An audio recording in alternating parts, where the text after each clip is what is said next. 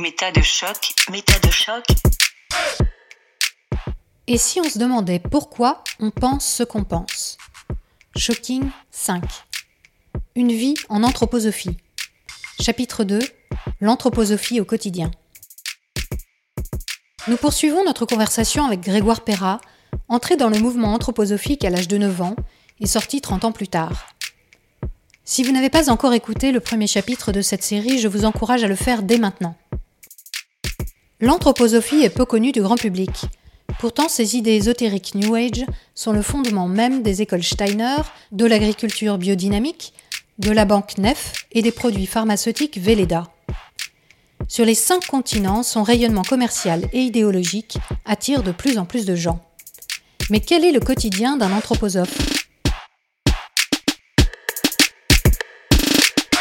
Les enfants, quand on leur demande pas ce qui se passe euh, et qu'on ne les interroge pas, mais ils vont pas raconter Hmm. les choses. C'est vrai que dans votre blog, il y a vraiment des événements euh, de violence euh, qui sont décrits, euh, d'abus même, de culpabilisation. euh. Oui. La violence dans les écoles Steiner, euh, moi je l'ai subie euh, très rapidement quand je suis rentré dans l'école de Verrières. C'est-à-dire que les cours de récréation, c'était un cauchemar. C'était des passages à tabac systématiques d'un groupe d'élèves sur euh, d'autres groupes d'élèves. Moi j'avais peur d'aller en récréation parce que je savais que j'allais être passé à tabac par euh, le groupe des teignes qui euh, sévissait dans la Mm. classe. Et, euh, Et les professeurs ne disaient rien. y avait pas de- alors, il n'y avait pas de surveillance. Les cours de récréation n'étaient pas surveillés. Ou seulement vaguement, de temps en temps, par un vieil homme cardiaque qui euh, trottinait euh, dans un parc qui était immense, avec une pelouse, une forêt, euh, Hmm. euh, qui n'avait pas de barrière. On pouvait même partir. Oui, mais en même temps, j'imagine que si vous étiez passé à tabac et que vous n'étiez pas le seul, les profs, ils le savaient forcément. Enfin, vous deviez arriver avec des bleus ou des... avec des ou pantalons pleurant. déchirés, couverts de boue. Et ça, alors, donc, il n'y avait pas de réaction. Il le regarde pas, il le voit pas. Et moi, je me suis longtemps demandé, mais pourquoi? Pourquoi ils réagissent pas à ça? Euh, Des fois, ils sont présents et, et ils regardent, la, scène se passe devant eux et ils n'interviennent pas. Pourquoi? Moi, Mhm. je me suis longtemps demandé pourquoi. Eh bien, en fait, on trouve dans les écrits pédagogiques de Steiner des indications qui disent quand il y a des, des choses qui se passent entre les élèves dans la classe ou dans la récréation, euh, n'intervenez pas. N'intervenez pas parce que euh, c'est leur karma qui est en train de se jouer. Ah oui, Dans, Voilà, votre, oui. euh, dans votre classe, vous allez avoir des groupes d'élèves qui se retrouvent en fonction de leur karma. Et donc, ils ont des comptes à régler Mmh. entre eux. Mhm. Donc, n'intervenez pas dans le karma des élèves, Bon, bah, vous, vous aviez un mauvais karma alors. Hein visiblement. vous avez payé cher. Je ne sais pas lequel et ça m'intéresse pas, mais euh, aux, yeux de mon, aux yeux de mon prof, c'était euh, ben, Grégoire est persécuté par le reste de la classe, il doit y avoir un mauvais karma, effectivement. Et ça, on s'est rendu compte, euh, maintenant que je, je tiens un blog et que j'ai des informations de ce qui se passe un peu partout dans le monde, dans les écoles Steiner, que très souvent les parents racontent des scènes similaires où ils sont eux-mêmes sidérés de voir leur, le professeur de leur enfant assister à des scènes de maltraitance et ne pas intervenir. Mhm. Et en fait, l'explication, ben, on la trouve dans les écrits de Steiner. Mhm, mhm. Cette idée selon laquelle il ne faut pas intervenir dans le karma euh, des enfants. Et il y a aussi l'idée que le professeur lui-même, il, est, il reçoit des enfants que le karma leur a confiés. Donc lui-même a un lien karmique avec, Avec euh, avec les enfants de sa propre classe. Mhm. Les enfants lui ont été confiés par le karma pour les élever. Il n'y a pas de hasard. euh, Il y a- ah, a- y a se pas de passent, euh, hasard. Suivant un plan. Oui, un plan Mhm. divin.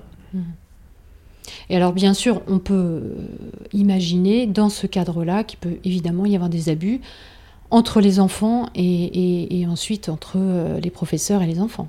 Euh, S'il n'y a aucune surveillance, si les parents n'ont pas voix au chapitre, si les enfants ne disent rien, euh, Il n'y a pas de limite, il n'y a pas de frontière. L'école Steiner, c'est un, un lieu où il n'y a aucune euh, règle Euh, il n'y a même pas de règlement intérieur parfois, ou le règlement intérieur, s'il existe, personne ne le connaît, pas même les profs. Mm. Donc il n'y a pas ces éléments qui, donnent des, qui posent des limites entre les êtres dans leur comportement. Donc effectivement, on peut tout faire. On peut, et on doit même, entretenir avec eux une relation sentimentale, émotionnelle d'une extrême proximité, parce que quand vous êtes euh, le, le mentor, le maître, le gourou des élèves, eh bien ça implique que vous ayez une relation de d'extrême proximité, D'intimité euh, d'intimité. Et évidemment, euh, tout le monde n'est pas apte à, à gérer cette proximité, cette intimité. Donc nécessairement, il y a des dérapages Mm. euh, de toutes sortes et à tous âges. Mm. Vous évoquez la dimension familiale, en fait. L'enfant est peut-être un peu délaissé par ses parents, finalement, dans cette histoire, mais il trouve dans l'école, au sein de l'école, un professeur ou des professeurs qui le traitent comme, euh, comme leur propre enfant, euh, qui, qui, le, qui le caressent, qui le cajolent, qui l'endorment, euh, etc., s'il y a des siestes, etc. Oui, Il y a quelque chose de physiquement extrêmement proche. euh, oui. Oui, c'est une proximité euh, corporelle, maternante, tout à fait. Le fait de, dans les jardins d'enfants, par exemple, de, au, mo- au moment de la sieste, la, la maîtresse déshabille elle-même les enfants, les enduit d'huile euh, Velleda, les, les masse, euh, leur fait des bisous, euh, les couche elle-même euh, en leur faisant un bisou dans leur, dans leur dortoir, les uns après les autres. Mais c'est voulu, c'est pas une maîtresse qui fait ça euh, Mhm, dans mhm. une école Steiner. Moi j'ai fait la formation des professeurs Steiner-Waldorf. Oui, vous et- avez été vous-même professeur, je ne l'ai pas encore euh, spécifié, mais effectivement, c'est important à dire. Et j'ai fait cette formation où on nous disait de faire ça.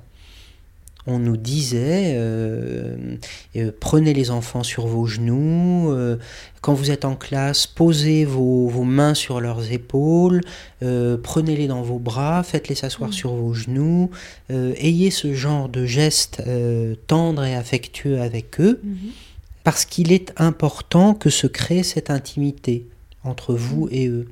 On nous disait aussi, ça je m'en souviens quand j'étais euh, professeur, euh, la première année où j'étais professeur, bon, il est important qu'on se raconte, qu'on raconte notre vie aux élèves. Ah bon? Donc, euh, on va faire même des séances où chaque professeur va raconter sa vie, du début à la fin. Euh, et je, je me souviens de ces séances où, euh, les uns après les autres, chacun pendant une heure, euh, nous avons raconté notre vie personnelle aux élèves. Mais comme si vous étiez finalement un modèle à suivre ou c'est quoi l'intérêt de faire ça?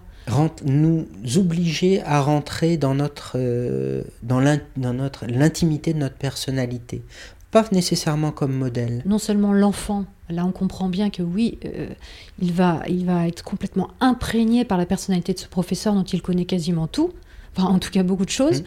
mais même du côté du professeur, oui lui-même donne, euh, expose sa vie personnelle, j'imagine qu'il doit donner des détails euh, enfin, oui euh, personnels. comment il est tombé amoureux euh, comment il a rencontré sa femme euh, Voilà, alors euh, des- c'est- aussi une violence faite euh, à Ah, ces moi, adultes. Je, me Euh, souviens que quand je l'ai fait, je suis sorti de cette heure de, de récit de ma vie avec le sentiment d'avoir été complètement mis à nu.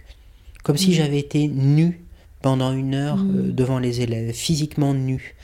Euh, Et c'est le chef d'établissement qui vous a demandé de faire ça Il n'y a pas de chef d'établissement dans une école Steiner, c'est une communauté.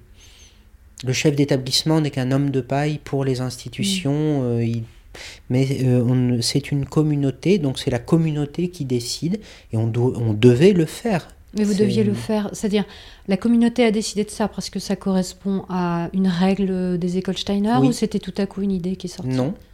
Do- C'est un passage obligé. Alors, cette démarche précise-là, c'était euh, la forme que ça avait pris dans cette école-là. Que vous avez décidé communément, on peut dire? Oui.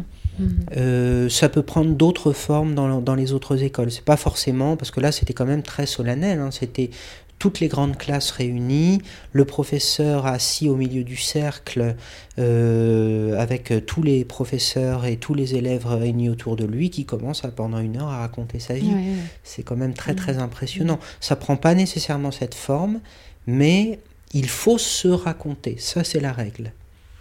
quand on réfléchit à, la manière dont, les élèves sont traités et dont ils sont perçus, euh, vous parlez dans, votre blog de l'encouragement aux divagations mystiques. Et, finalement, quand un élève va faire une crise à un moment donné, ou va avoir une vision, ou va, raconter son monde intérieur psychique avec des mots étranges ou avec une expérience étrange, ben, euh, apparemment c'est normal, ça passe, et voire même c'est bien. C'est très valorisé. Par exemple, je me souviens d'une réunion comme ça où les élèves étaient invités à raconter eux-mêmes leur vie.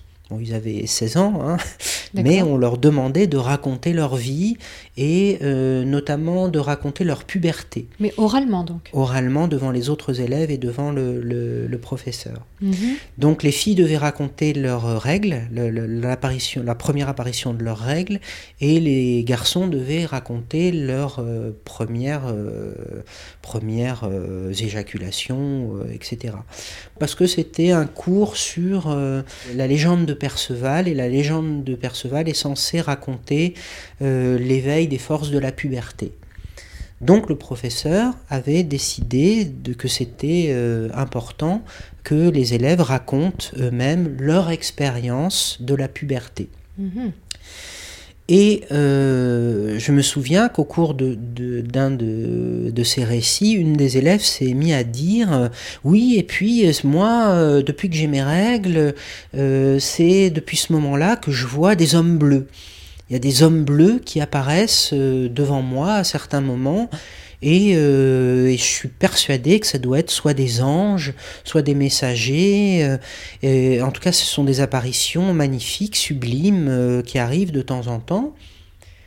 Et je me souviens du professeur disant à tous les élèves, et à cet élève en particulier. Et vous avez assisté à cette séance en tant que Professeur. C'est tous les professeurs étaient présents? Pas tous, mais une partie de l'équipe pédagogique était présente. D'accord.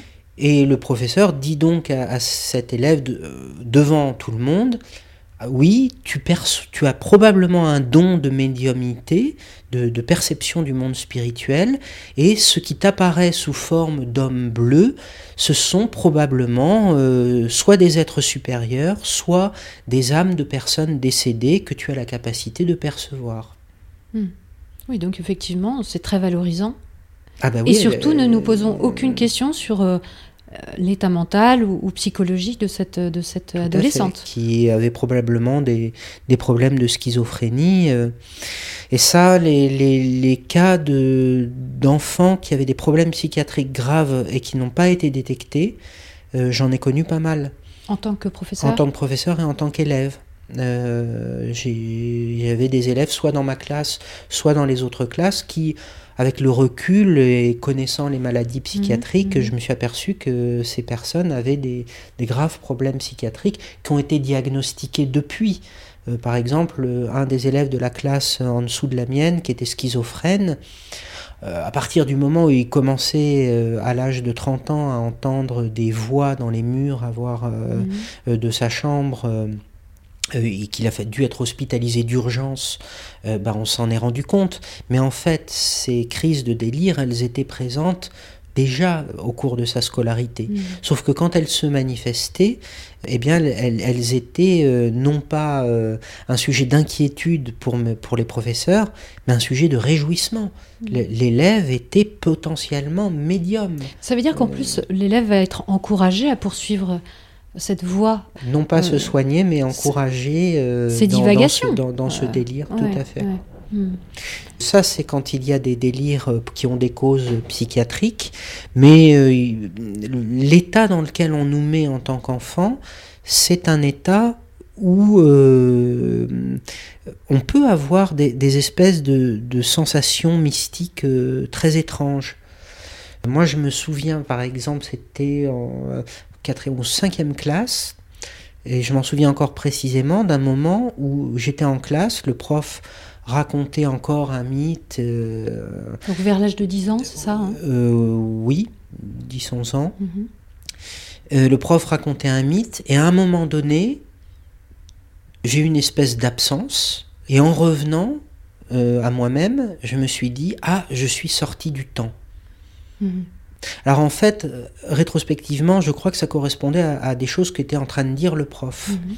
Parce que le prof était en train de euh, faire la distinction entre l'éphémère, l'éternel, le temporel, euh, euh, des, des choses comme ça, mais avec un ton, une scansion de la voix, etc., qui, au bout d'un moment, euh, pro- a un, produit un effet hypnotique. Mhm. Et, et je, je pense que c'est... Oui. Mhm. Et je pense que c'est pour ça que je me suis effectivement senti sortir du temps. Avec tout ça, finalement, on comprend qu'il y a une part importante qui est accordée au secret, puisqu'on ne divulgue pas tout, on instille des idées, des symboles, du vocabulaire, des pratiques, sans les expliquer. On ne dit pas tout non plus aux parents, on n'explique pas les choses. Et puis, il y a cette espèce de divulgation progressive aux initiés, aux personnes qui vont rester dans le mouvement, aux personnes qui vont rester dans les écoles, puis peut-être après l'école, euh, vont rester dans, le milieu anthroposophique, en appartenant à la société anthroposophique, ou en devenant professeur, par exemple, comme ça a été votre cas. Il y a un esprit communautaire qui se crée. Avec, cette sensation de faire partie des élus, d'une certaine d'élite. Oui, oui, c'est très très valorisant. Alors, de toute façon, la- euh, ce qu'on ressent en tant qu'élève, ce que j'ai ressenti en tant qu'élève, c'était que j'étais un être extraordinaire. Ah, bah alors ça, ça aide à, à Euh, accepter les choses. Alors même si on est euh, battu à toutes les cours de récré. euh, Oui.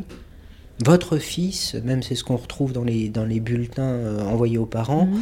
Euh, mais tous les bulletins sont pareils. Ah. Euh, votre fils est extraordinaire, il a des, des capacités euh, prodigieuses, il a une sensibilité profonde, subtile. Mais on le dit à tout le monde, c'est comme un dragueur qui ferait les mêmes compliments à tout le monde, c'est c'est à toutes les filles, c'est c'est exactement la même chose. Mais ça marche. Oui, C'est-à-dire qu'on on- on- on se sent sorti de la cuisse de Jupiter et euh, les parents euh, se disent oh là là mais mon fils euh, ma fille qu'est- qu'est-ce qu'elle est particulière précieuse elle sort de l'ordinaire ah ouais ouais c'est pour ça qu'elle pourrait pas retourner à l'école publique Mm. elle y serait malheureuse Mm. sa singularité son caractère unique ne serait pas ni vu ni compris ni respecté Mm. et ça c'est un sentiment dont j'ai eu du mal à me défaire. L'idée que mes professeurs me voyaient, quand ils posaient le regard sur moi, me voyaient jusqu'au tréfond de moi-même, Mm. jusqu'au plus profond de ma singularité. Mm. Vous- c'est- En fait, vous pensiez qu'il vous connaissait bien mieux que vous-même, vous pouviez. euh, que vous, vous étiez personne capable de vous d'autre, connaître. oui, que mieux que personne d'autre ne me connaîtra jamais. Mm. Et ça, c'est quelque chose qu'on avait tous dans, dans ma classe. Et on, on avait le sentiment que quand le professeur euh, s'adressait à nous, il voyait qui on était, qui on était dans le passé, qui on sera dans l'avenir, qui on est dans le présent, euh, mieux que personne ne nous verra jamais. Et dans toutes les sphères, puisque c'était à la fois le scolaire, euh, mais aussi euh, l'affectif. Il y avait, il y avait Oui. Vous avez toutes un- les un- dimensions finalement de, de votre être en tant qu'enfant qui étaient euh, connues de votre professeur. Oui. Il y a un exercice euh, obligatoire dans les écoles Steiner pour le professeur qui consiste à écrire une fois par an à chacun de ses élèves un poème sur lui. Mm. Euh, le professeur va écrire euh, le poème d'Élodie, le poème de Grégoire, euh, le poème d'Arthur, etc. Et euh, ce sont des poèmes souvent magnifiques, qui nous valorisent, qui nous glorifient. Mm. Je me souviens encore d'un camarade de, de classe qui, à l'âge de 17 ans, récitait encore le poème que le pro- notre professeur de classe lui avait euh, donné quand il avait 9 ans. Oui. Toi, grand et fier sapin, les autres arbustes rient de ta hum, droiture, mais tu pousses avec allure vers le firmament. Ça, c'était son poème à C'était lui. son poème à lui. Et il était bouleversé chaque fois qu'il en parlait. Mm. Parce qu'effectivement, c'était quelqu'un euh, de, de très droit, voire de quasiment rigide, et euh, dont les autres élèves se moquaient en Mm. permanence. Mais cette difficulté sociale était magnifiée Mm. sous forme de poésie par euh, le, notre, notre professeur. Et ça, c'est chaque année.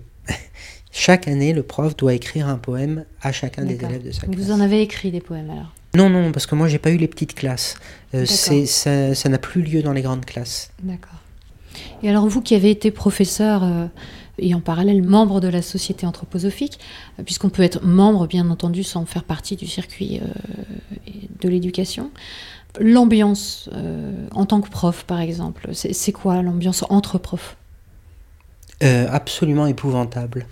C'est à la fois euh, communautaire euh, et en même temps c'est une communauté euh, qui se déteste, où il y a des rivalités absolument terribles, des coups bas. C'est un cauchemar. c'est un cauchemar de, de tension, de rivalité, de... Mais c'est le cas pour tout le monde ou c'est parce qu'encore une fois vous étiez... Dans la plupart des écoles, c'est connu. que, moi, j'ai été enseignant dans plusieurs écoles et tous les récits que j'ai eus d'autres écoles me raconte euh, ce type d'ambiance. Mm.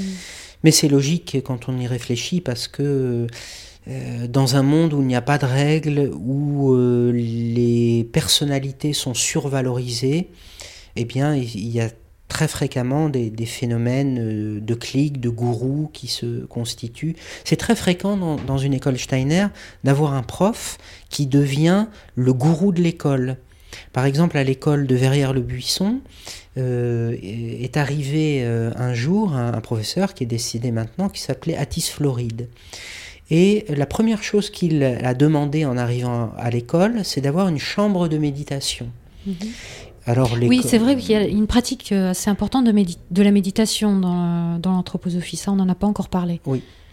Donc il demande, puisque c'était un, un, grand anthroposophe, un des pontes du mouvement, mhm.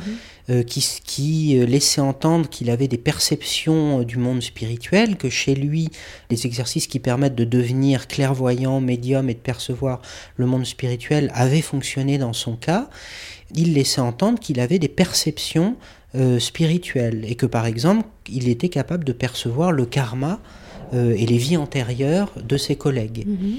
Du coup, il propose euh, à ses collègues de venir, euh, surtout ses collègues féminins d'ailleurs, dans sa chambre de méditation où il a des entretiens avec eux sur leur karma. Mhm. Il leur dit leur vie antérieure, il leur dit ce qu'ils doivent faire de leur vie présente, ce qu'ils doivent méditer, ce qu'ils doivent manger, leur relation avec leur conjoint, etc. Enfin, un vrai gourou.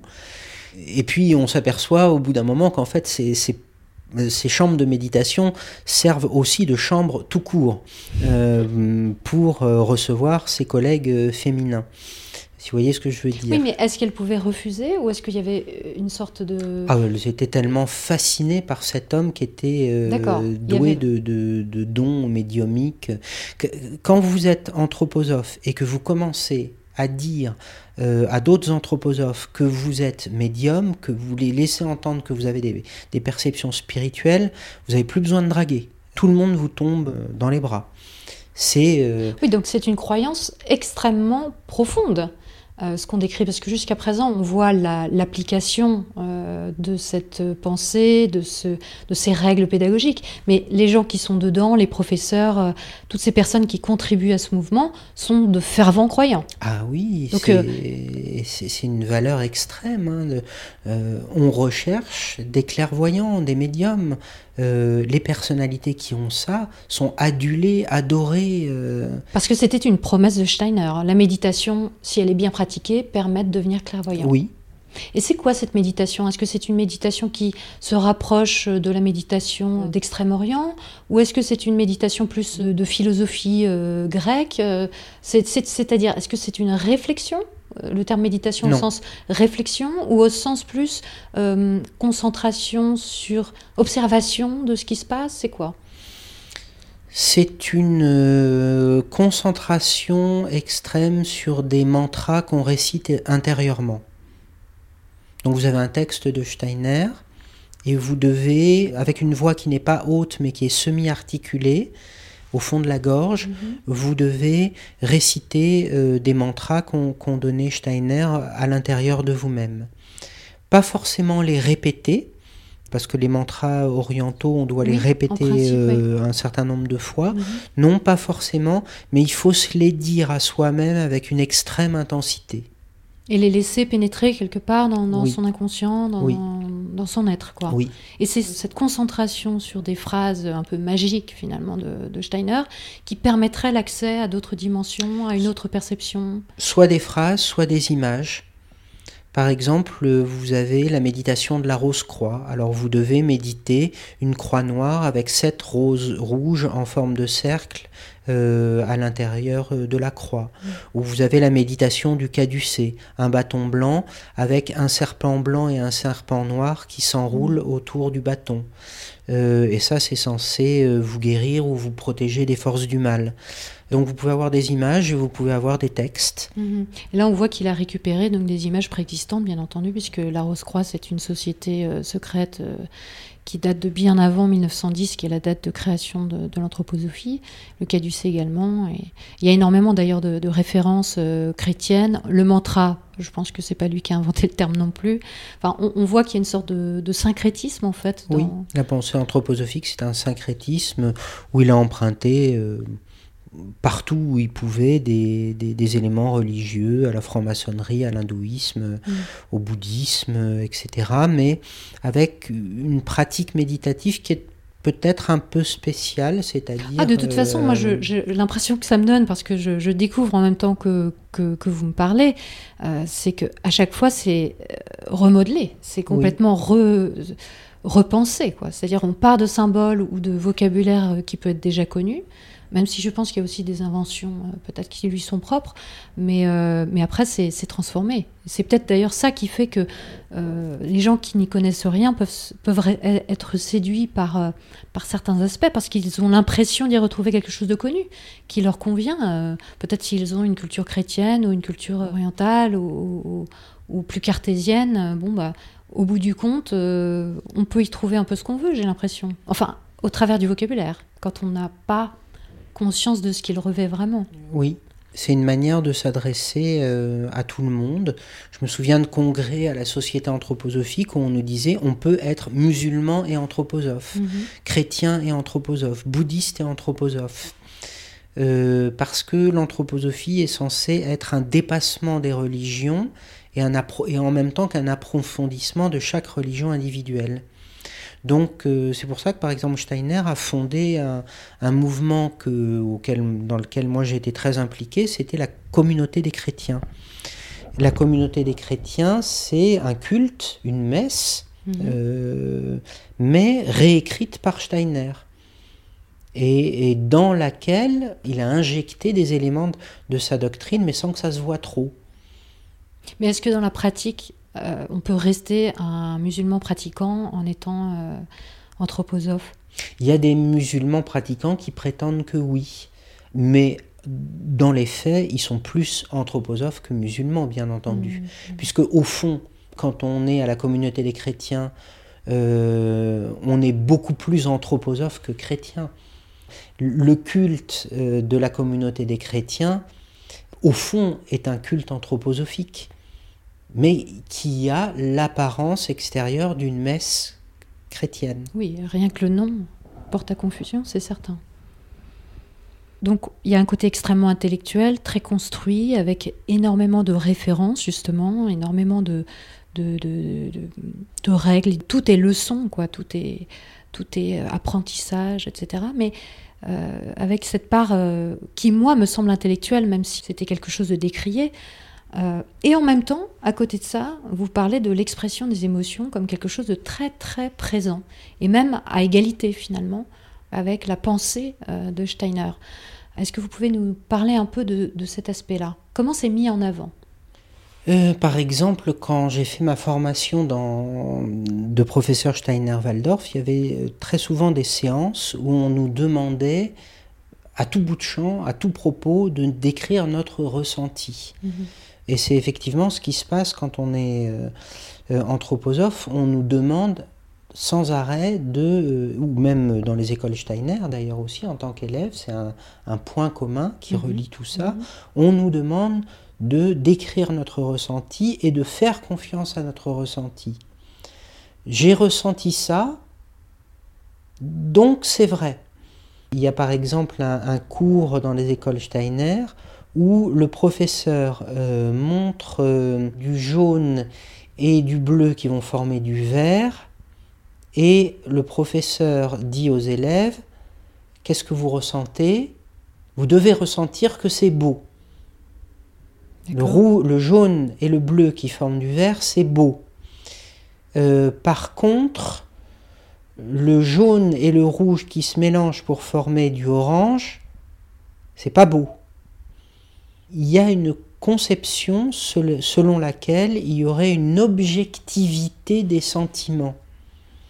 Universalité? Une universalité objective du sentiment. Hmm. Ça se réfère euh, à un passage du traité des couleurs de Goethe, sur lequel euh, Steiner a beaucoup appuyé sa doctrine, où à la fin de ce traité des couleurs, euh, Goethe parle de l'effet physique-psychique de la couleur hmm. en disant L'être du rouge, qu'est-ce que c'est? C'est un être agressif. Le rouge est agressif et vient vers vous. Ça, c'est Goethe qui le dit. C'est ça, c'est Goethe qui le dit. L'être du bleu, c'est un être timide. Il vous fuit.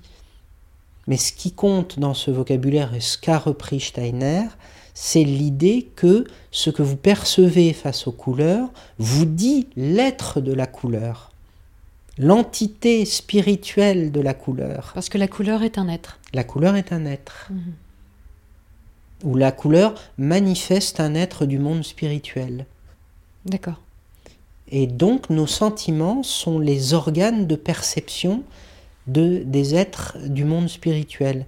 Et c'est pour ça qu'on nous fait euh, à tout bout de champ euh, décrire ce qu'on ressent ou, qu'on nous apprend à avoir une confiance aveugle dans notre propre ressenti, euh, parce que notre ressenti, c'est un organe de perception du monde spirituel. Ce n'est pas subjectif pour un anthroposophe. Le ressenti est vérité. Oui.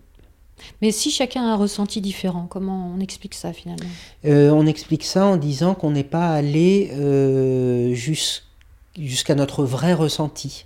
Hmm. Notre vrai ressenti, libéré des miasmes de notre personnalité subjective, notre vrai ressenti est vérité. Et c'est là qu'on voit la confusion que ça peut créer, parce qu'on est censé se rapporter et avoir confiance en son ressenti comme source de vérité, et en même temps, on peut aussi ne pas avoir le bon ressenti. C'est-à-dire, on peut être pollué par un facteur ou un autre qui fait que notre ressenti n'est pas le bon, le vrai ressenti.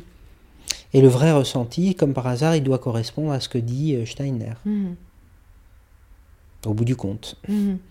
Donc comment se connaître, comment, c'est-à-dire c'est ça qui doit semer complètement la confusion, j'imagine, dans, dans, les personnes euh, anthroposophiques. C'est comment se connaître soi, comment ah ben se fier à soi-même. Alors qu'on nous dit qu'il faut se fier à soi-même, finalement on n'a même plus accès à soi-même puisque euh, il y a un vrai soi-même. Mais alors on ne sait pas quel est ce vrai soi-même. Oui. Et nos émotions sont censées être spontanées alors qu'elles deviennent complètement construites. Ça, c'est quelque chose qui est euh, euh, beaucoup véhiculé à travers le rythmie. Le rythmie, c'est donc cette espèce de danse yoga qu'a mis au point Steiner, dont les anthroposophes se, vantent en disant, vous voyez, il a été innovant dans la pratique de la danse, de, de l'expression corporelle. En fait, le rythmie, c'est un ensemble de gestes codifiés qui sont censés correspondre à euh, certaines émotions. Par exemple, si je lève les bras de telle façon en haut, je suis censé ressentir une forme d'élévation de mon âme, euh, très précise, qui, va décrire euh, précisément. Et ça, on l'enseigne aux élèves, puisque le rythme est, obligatoire, dans, les écoles Steiner. Donc on nous dit, moi je me souviens avoir fait certains gestes, on nous disait, ben là, vous mettez vos bras de telle façon, vous ressentez les forces de la Terre. Vous ressentez l'obscurité des forces terrestres. Vous levez les bras vers le ciel, vous ressentez les forces lumineuses du cosmos pénétrer en vous jusque dans votre cœur. Oui, donc ça c'est vraiment de, la suggestion, voire même de la manipulation mentale. C'est-à-dire qu'on induit chez l'enfant un ressenti euh, à la fois même peut-être physique et émotionnel. Oui, et chez les anthroposophes aussi. C'est-à-dire que effectivement, quand toutes vos émotions comme ça sont suggérer euh, artificiellement, parce qu'il y a une, énorme part d'autosuggestion là-dedans, euh, parce que quand on nous dit ben là vous devez ressentir ça et que qu'on le ressent pas, mhm. euh, c'est de la culpabilité. Mais des merdes. Donc on se dit qu'on le ressent, puis en se disant qu'on le ressent, on finit par mhm. croire qu'on le mhm. ressent. Puis à le ressentir. Et donc, on se retrouve à vivre avec un ensemble de sentiments en nous qui ne nous appartiennent pas.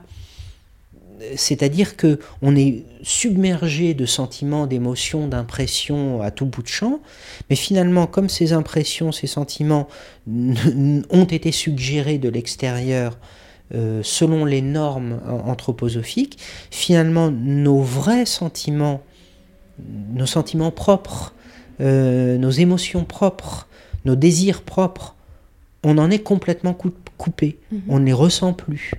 Et tout ça se fait petit à petit au fil des ans, au fil des mois, au fil des ans, euh, jusqu'à l'âge adulte. Donc j'imagine que quand on arrive à, 25 ans et qu'on a été élevé dans une, une école euh, Steiner, finalement, on est complètement modelé.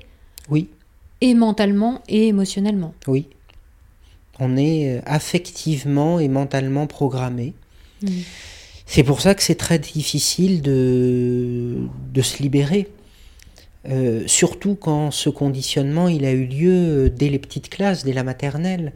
En fait, le, conditionnement affectif et mental, il est tellement profond, mm. tellement subtil, parce qu'en plus tout ça se fait à l'insu de tout le monde. C'est insidieux, mm. c'est difficile à repérer. Il faut être très vigilant. Il euh, faut avoir été comme moi euh, de l'autre côté de la barrière, c'est-à-dire oui, il faut avoir, ou alors il faut être effectivement un parent anthroposophe qui veut que ses enfants deviennent également des, oui. un, anthroposophe. Mais là, on adhère, donc on ne condamne pas ces choses-là. Voilà. Et du coup, c'est extrêmement difficile de se sortir d'un tel conditionnement même quand on est intelligent, même quand on est euh, euh, quelqu'un euh, qui a, qui a des, capacités de, de réflexion et, une personnalité assez forte. Même bah, des, Oui, moi, moi c'est ça qui me subjugue chez vous finalement, parce que, ok, vous, vous n'êtes entré qu'à 9 ans. Vous n'êtes pas entré, vous aviez 4 ans, ou je ne sais pas à quel âge ça peut commencer. Ah bah, euh, trois ans. Trois ans. Euh, donc vous aviez déjà une petite construction personnelle, évidemment, mais sortir de ça, ça a l'air extrêmement compliqué, parce que c'est un formatage quand même extrêmement puissant, finalement, tout ça. Hein. Oui. Et alors en plus, il y a une autre dimension qui, elle, n'est pas non plus à négliger, c'est que c'est une culture vraiment fermée sur elle-même. Ça veut dire que même en classe ou par la suite, le monde extérieur, c'est-à-dire tout ce qui n'appartient pas à l'anthroposophie, est le mal hein, est quelque chose qu'il faut éviter et qu'il faut critiquer et qui est expliqué au travers d'un filtre euh, bien sûr euh, anthroposophique. Le monde extérieur, c'est un terme qui est utilisé mhm. chez les anthroposophes mhm. et dans les écoles Steiner. On parle en ces termes-là de tout ce qui n'est pas l'école, de tout ce qui est en dehors de l'enceinte de l'école, le monde extérieur. J'ai compris pourquoi ils emploient ce terme beaucoup plus tard, c'est euh, dans la Bible, il est dit, et il sera jeté dans le monde extérieur où il y aura des, euh, des cris et des grincements de dents. Hmm. C'est euh, le monde extérieur, c'est là où on est rejeté. C'est la parabole du roi, des noces du roi dans, l'Évangile. Hmm. Eh bien, ce, ce, terme de monde extérieur, il est repris par les anthroposophes pour dire dans les écoles Steiner tout ce qui est en dehors de l'école et puis après, quand on appartient au monde de l'anthroposophie, on parle du monde extérieur pour dire tout ce qui n'est pas anthroposophique. Mm. Donc tout ce qui n'est pas anthroposophique, c'est quoi? C'est un monde de chaos? C'est une sorte de terrain vague? C'est, Ou c'est carrément le monde du mal? C'est un monde obscur, euh, ténébreux, fermé euh, aux influences euh, spirituelles, avec des gens bêtes. Si je, si je reprends ce que je pensais quand j'étais élève Steiner-Waldorf, euh, c'est un monde uniforme. On, nous décrivait l'éducation nationale, le monde extérieur, c'est-à-dire les, les gens qui n'avaient pas la chance d'être élèves dans, dans l'école où j'étais, on nous le décrivait comme un monde gris, terne, insipide, fermé au spirituel, perdu, damné d'une certaine façon. Donc pas très attirant. Bah non, on n'a pas envie d'en sortir ah, finalement. je n'avais aucune envie de quitter euh, l'école. Euh, mhm. quand, je me souviens très bien, euh, il y a une cérémonie d'adieu aux élèves quand on sort de l'école Steiner. Donc l'année du bac Non, l'année de première, l'année de première parce que général, comme il y a un an de décalage, euh, quand on a euh, 18 ans, eh ben, on quitte l'école, puis après, à 18 ans, puis après on fait l'année de, l'année de terminale. Moi, c'était dans une école Steiner parce que l'école de Chatou en région parisienne faisait exceptionnellement une 13e classe. Mais normalement, la scolarité s'arrête à la 12e classe. Ça, c'est tel que ça a été pensé par euh, Steiner. C'est 12. D'accord. Et c'est pas pour rien que c'est 12. C'est aussi les 12 apôtres, c'est les 12 signes du zodiaque, c'est euh, les 12 nuits saintes, etc. D'accord. Donc en principe, quelqu'un qui a fait sa scolarité dans une école Steiner va se retrouver tout à coup dans une école de l'éducation nationale Oui, pour la terminale. oui. D'accord. Et donc il y avait cette cérémonie d'adieu où on nous recopie un mantra de Steiner, euh, que, le mantra de l'adieu au douzième, qui s'appelle l'école de la vie, euh, qui nous est remis cérémonieusement. euh, avec une, soit une image, soit un cadeau. Une- Mhm. Moi, c'était une carte postale qui était censée, encore une fois, symboliser mon être. Alors, mon être, c'était un tableau de Kandinsky qui s'appelait le, le Cavalier bleu. Euh, voilà. Mhm. Et je me souviens très bien avoir pensé, mais, mais pourquoi je quitte l'école? Mhm. Il n'y a pas de sens. Je suis bien là. Ma vie prend tout son sens ici. Et, et ce qu'il faudrait, en fait, c'est continuer.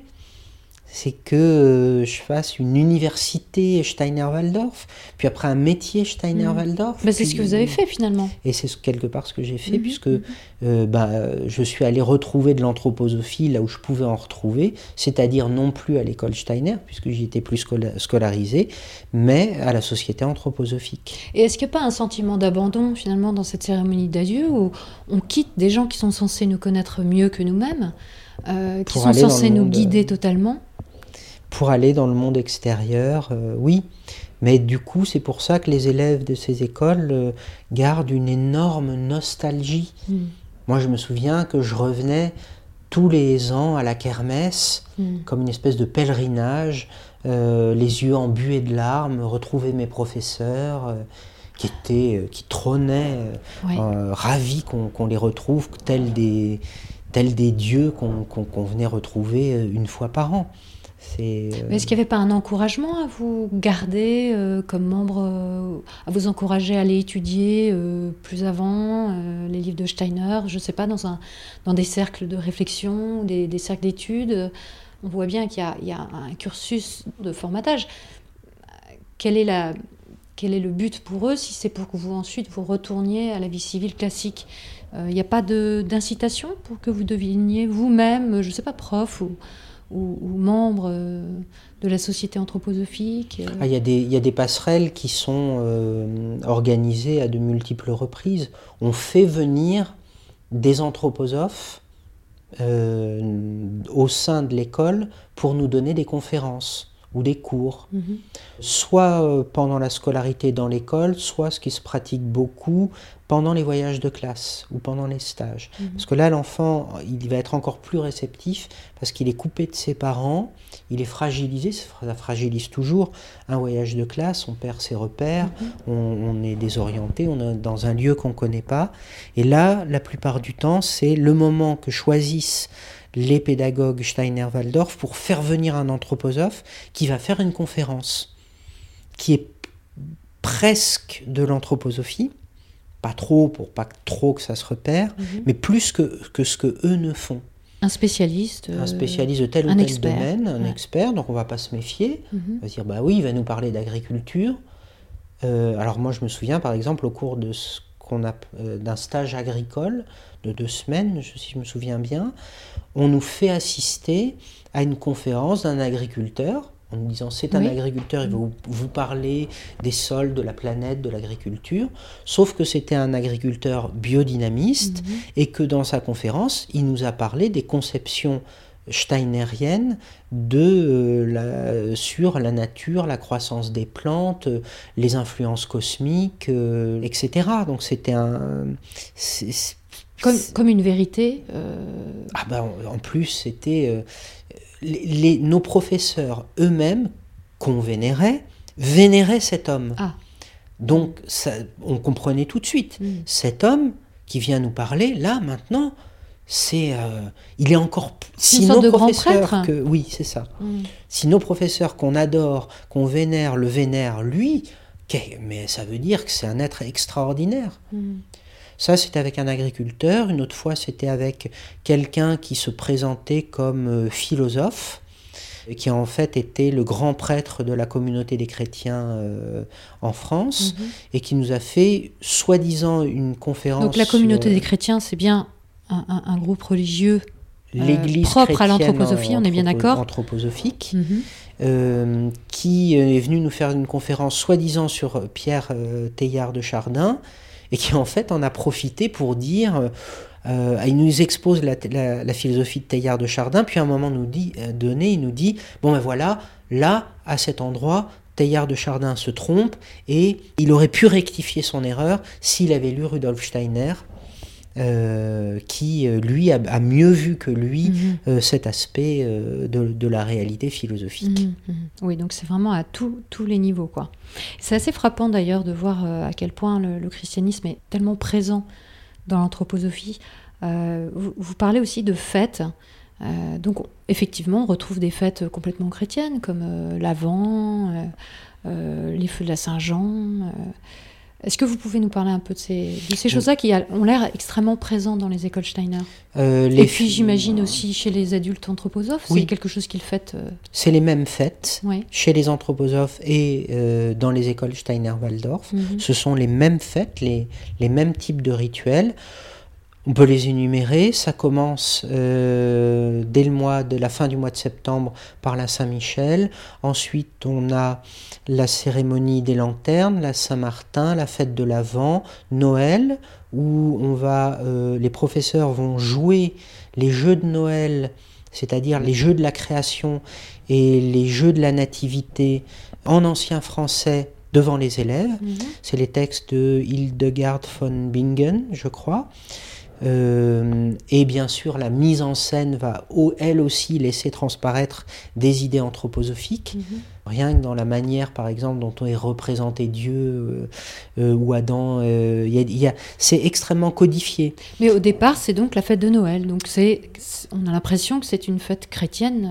Oui, mais en fait, derrière ces fêtes, il y a une symbolique anthroposophique. Ces fêtes sont euh, faites entre guillemets, parce qu'en fait, ce sont des, des cérémonies. Elles sont faites pour euh, véhiculer subrepticement, insidieusement, des idées anthropo- anthroposophiques à travers les images, pas à travers le discours qui est tenu. Donc, mais toujours dans l'imagination. Donc. oui. Donc les, les jeux de Noël, le jeu des rois quand on revient Mhm. euh, après les vacances de Noël. Euh, J'ai oublié la spirale de l'Avent, qui là vraiment est une cérémonie, mais qui est même plus chrétienne, euh, qui est une cérémonie spécifique aux écoles Steiner, qui est, été inventée par Steiner et qui est célébrée dans les écoles Steiner-Waldorf tous les premiers lundis qui suivent la kermesse de décembre. Ensuite, il y a euh, le carnaval. Ensuite, il y a Pâques. Ensuite, il y a la Saint-Jean. Mhm. Chacune de ces cérémonies, de ces entre guillemets fêtes, puisque le vocabulaire est intentionnellement changé pour qu'on ne se rende pas compte qu'il s'agit d'une cérémonie, Ils disent fête. ils disent fête Mhm. comme ils disent parole au lieu de mantra. Mhm. Et ça finit donc par la Saint-Jean. Sur mon blog, on trouve la description de la spirale de l'Avent, on trouve la description euh, de la fête de la Saint-Michel. Peut-être une des choses que je n'ai pas décrite, c'est la cérémonie de la, la fête de la Saint-Jean. Alors toute l'école se réunit en cercle euh, le jour de la Saint-Jean ou le week-end qui suit la fête de la Saint-Jean Mhm. euh, à l'école le soir. Donc c'est hors des, des, des jours de classe, le week-end. Oui, parce que euh, il faut pas trop que ça se voit Mhm. aussi. Mhm. Euh, euh, je veux dire que s'il y avait des inspections, euh, ne serait-ce qu'au niveau sécurité, Oui. Mhm. cette fête serait certainement condamnée. C'est un rapport problématique à la loi hein, aussi quand on est anthroposophe ou pédagogue Steiner-Waldorf. Oui, on refuse les lois de la société, j'imagine. On, euh, oui. Et euh, donc l'école se réunit en cercle autour d'un grand tas de bois auquel on met cérémonieusement le feu. On allume le euh, grand tas de bois et le, celui qui allume, le professeur qui allume euh, le tas de bois, dit Ô flamme, monte avec cette intonation-là. Ensuite, le feu brûle, on est en extase autour du feu. vous imaginez ce que ça peut produire comme effet. Hein. Le, feu, ça a quelque chose d'archaïque et d'extrêmement mm. impressionnant. Combien d'enfants dans une école? Dans les écoles que vous avez fréquentées? Bah, 300, 250, 300. Donc un très grand feu Oui. Avec 300 enfants autour? Oui, un feu qui va, dont les flammes au début vont atteindre 3-4 euh, mètres. Mm-hmm. Et euh, donc on, on, regarde le feu brûler jusqu'à ce que la flamme descende, euh, le, bois se consume, et une fois que la, flamme euh, a descendu, on saute au-dessus du feu. Mhm. Alors vous allez me dire, bah, c'est juste un jeu. Oui, puis surtout la, fête de la Saint-Jean, c'est ça. C'est traditionnellement, euh, on saute au-dessus du feu. Oui, sauf que il y a aussi dans les écoles Waldorf, il y a une symbolique à ça. Sauter au-dessus du feu veut dire avec le haut flamme monte. C'est mhm. quoi la flamme qui doit monter? C'est notre être spirituel, plus exactement notre corps astral, qui doit monter vers les hauteurs célestes. Puisque le corps astral de l'être humain, pour l'anthroposophie, est une sorte de flamme. Et donc, la doctrine de Steiner dit, c'est dans un livre qui s'appelle Quatre imaginations cosmiques d'archanges, au moment de la Saint-Jean, l'âme de l'être humain euh, et en particulier son corps astral doit se libérer du physique pour monter euh, vers les hauteurs célestes. Donc sauter au-dessus du feu veut dire participer au mouvement ascensionnel de la flamme corps astral mmh. vers le monde des hauteurs. Mais euh, une flamme qui fait 4 mètres de haut et la regarder jusqu'à ce qu'elle devienne une flamme suffisamment petite pour qu'on saute par-dessus quand on est enfant, ça veut dire que vous restez combien de temps devant ah, On en reste plusieurs heures. Plusieurs heures Et c'est quoi l'ambiance? C'est Silencieux, solennel, recueilli. Euh, il n'y a pas de chahut. Il n'y a ah pas de rigolade. C'est très très religieux. Après, euh, alors, il n'y a pas de rigolade. Hmm. La discipline dans les écoles Steiner, c'est extrêmement problématique. Parce que le, la, le contrepoint de, cette euh, ambiance religieuse exacerbée mhm. euh, en permanence, c'est aussi que les élèves, par moments, ont des crises de violence, ils se déchaînent, et ils deviennent des petits démons. Mhm. On leur demande d'être des petits anges en extase euh, au regard béat en permanence. Ben, au bout d'un moment, la, la, vitalité, l'énergie, le, le, les forces normales. Oui, puis même à un moment donné, on n'est plus attentif. En tant qu'enfant, on a besoin de se défouler. Euh. Eh ben, normalement, oui, mais comme ils exacerbent cette euh, capacité, il y en a qui vont rester attentifs. Il y en a beaucoup qui vont rester attentifs, sauf ceux qui peuvent pas. Donc eux, ils vont avoir besoin de se défouler, mhm. mais comme euh, le défoulement, il a été comme réfréné euh, pendant très longtemps, ils, vont se déchaîner. C'est aussi ça la violence que j'ai subie en tant qu'élève mhm. dans les cours de récréation. Mhm. C'est qu'après deux heures avec des mythes où on est comme en extase, euh, eh ben, il, faut qu'ils tapent il faut qu'ils soient violents, les élèves. Il, faut que ça saigne. Enfin, chez les filles comme chez les garçons Chez les filles comme chez les garçons, oui. oui. Il y avait des tortionnaires euh, filles, euh, mhm. également ma sœur, elle s'en souvient bien. Mhm. Les chasses à l'homme, c'était aussi les groupes de filles qui chassaient les filles euh, bouc émissaires mhm. dans, le, dans le parc et qui les passaient à tabac aussi. Évidemment, quand on est dans un état planant, béat, religieux en permanence, il ben, y, a, y, a, y, a, une partie de nous qui a un besoin extrême de se défouler de façon violente et agressive. Et donc, il peut y avoir euh, tout ça dans le groupe qui assiste à la, flamme montante de la Saint-Jean. c'est-à-dire des, des, un petit peu en arrière, euh, des, des enfants qui vont se battre comme des chiffonniers, se, se, se faire du mal euh, avec les profs qui interviennent pas euh, Mmh. toujours, Mhm. et puis le reste qui est en extase de, devant la flamme qui monte. c'est- Oui, ça, parce qu'il y a une sorte de permissivité générale. La discipline, c'est pas, ça fait pas partie du programme. Le prof est pas là pour ça. Ouais. Le prof, il est là pour transmettre des idées anthroposophiques aux élèves et euh, à façonner son âme. Euh, Et vous, alors, dans cette histoire, vous avez été bouc émissaire, mais j'imagine que vous aussi, vous avez dû avoir des accès de violence ou de, de mépris ou de, de des moments où vous vous êtes défoulé. toute ma vie, ça a été une histoire pour essayer de contenir et calmer ma colère. Parce que quand on est anthroposophe, la colère est une force du mal. Donc quand on est en colère, c'est mal. Euh, quand on est en, co- en colère, c'est euh, que on est possédé par des forces du mal. Euh, donc on n'a pas le droit d'être en colère. Hmm. Et évidemment, quand on réagit comme ça, ben, quand je réagissais comme ça vis-à-vis de moi-même, eh ben, pff, ça n'a- n'arrange rien. C'est-à-dire que c'est encore plus contenu, euh, réprimé, et, et ça a encore plus euh, envie d'exploser, bien entendu. Et puis du jour où j'ai plus été anthroposophe, eh ben, les choses euh, ont été beaucoup plus, euh, se sont améliorées énormément de, de ce point de vue-là. Je suis plus quelqu'un de- d'explosif, colérique euh, ou soumis à mes pulsions comme j'ai pu l'être. Parce que c'est ça que ça fait au bout du compte. Des individus qui euh, ont du mal à contrôler leurs pulsions. Et les professeurs Steiner-Waldorf, j'en ai vu beaucoup qui contrôlaient pas leurs pulsions.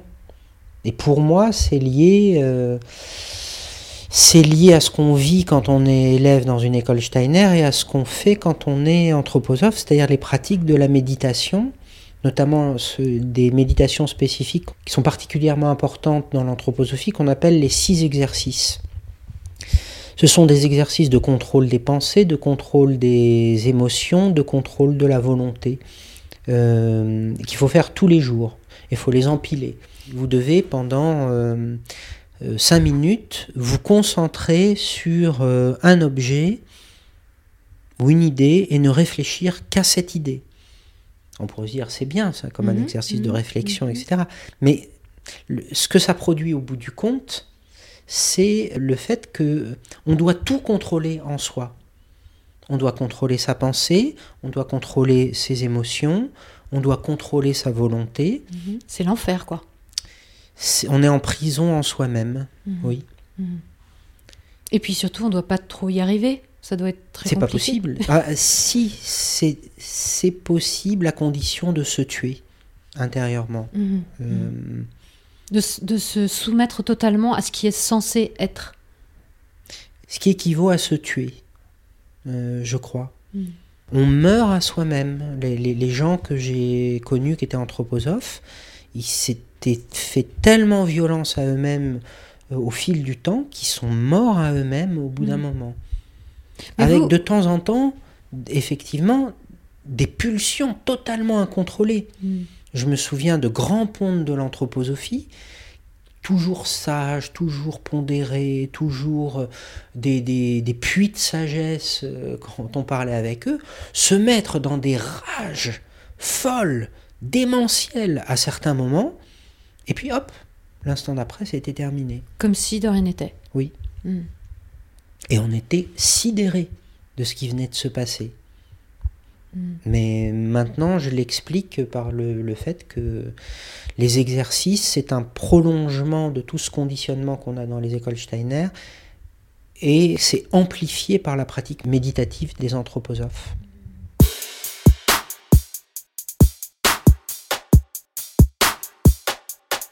Si cette série vous plaît, sachez que je la réalise avec votre seul soutien financier. Et surtout le mien, à vrai dire, pour l'instant. Sur le long terme, Méta de choc ne pourra survivre que grâce à vos dons. Si vous voulez apporter votre pierre à l'édifice, suivez le lien en description vers tipeee.com. Merci encore à ceux qui ont déjà donné. On se retrouve demain à 18h pour le chapitre 3. D'ici là, n'oubliez pas d'observer et de questionner la manière dont vous pensez. Vous n'imaginez pas ce que vous pensez.